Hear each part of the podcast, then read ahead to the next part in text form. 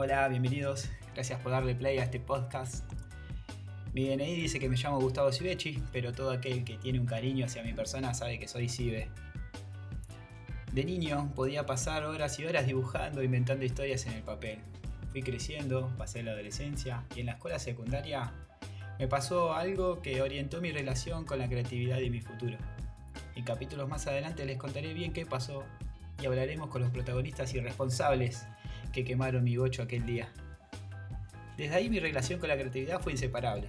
Tuve la suerte de trabajar y conocer mucha gente destacada en diferentes áreas creativas, de los cuales aprendí muchísimo. El tema de la creatividad, cómo funciona nuestro cerebro, nuestra voluntad y nuestras emociones, al momento de encontrar, crear o tener una idea, es algo que me da muchísima curiosidad. ¿Las ideas de dónde vienen? ¿Somos capaces de generar las ideas con el simple hecho de pensar? ¿O es parte de un proceso creativo mucho más elaborado? ¿Las ideas son internas o vienen de algún lugar mágico, espiritual, a buscarte para que te hagas cargo de ellas? Y en los próximos capítulos vamos a charlar con genios profesionales que parecen tener la antena de las ideas activa las 24 horas del día. Y pueden capitalizar con gran cintura la mayoría de ellas.